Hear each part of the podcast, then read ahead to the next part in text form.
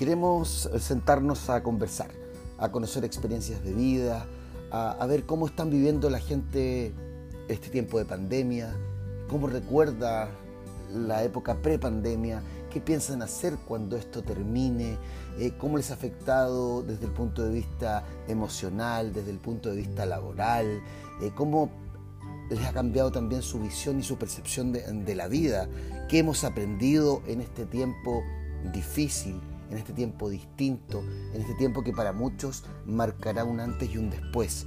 Queremos sentarnos a conversar y digerir juntos eh, este momento. Nada mejor que conversar, compartir experiencias y darnos cuenta que lo que te pasa a ti o me pasa a mí es muy similar en muchos aspectos y también hay muchas diferencias. Queremos conocernos y acercarnos. Los invitamos a conversar.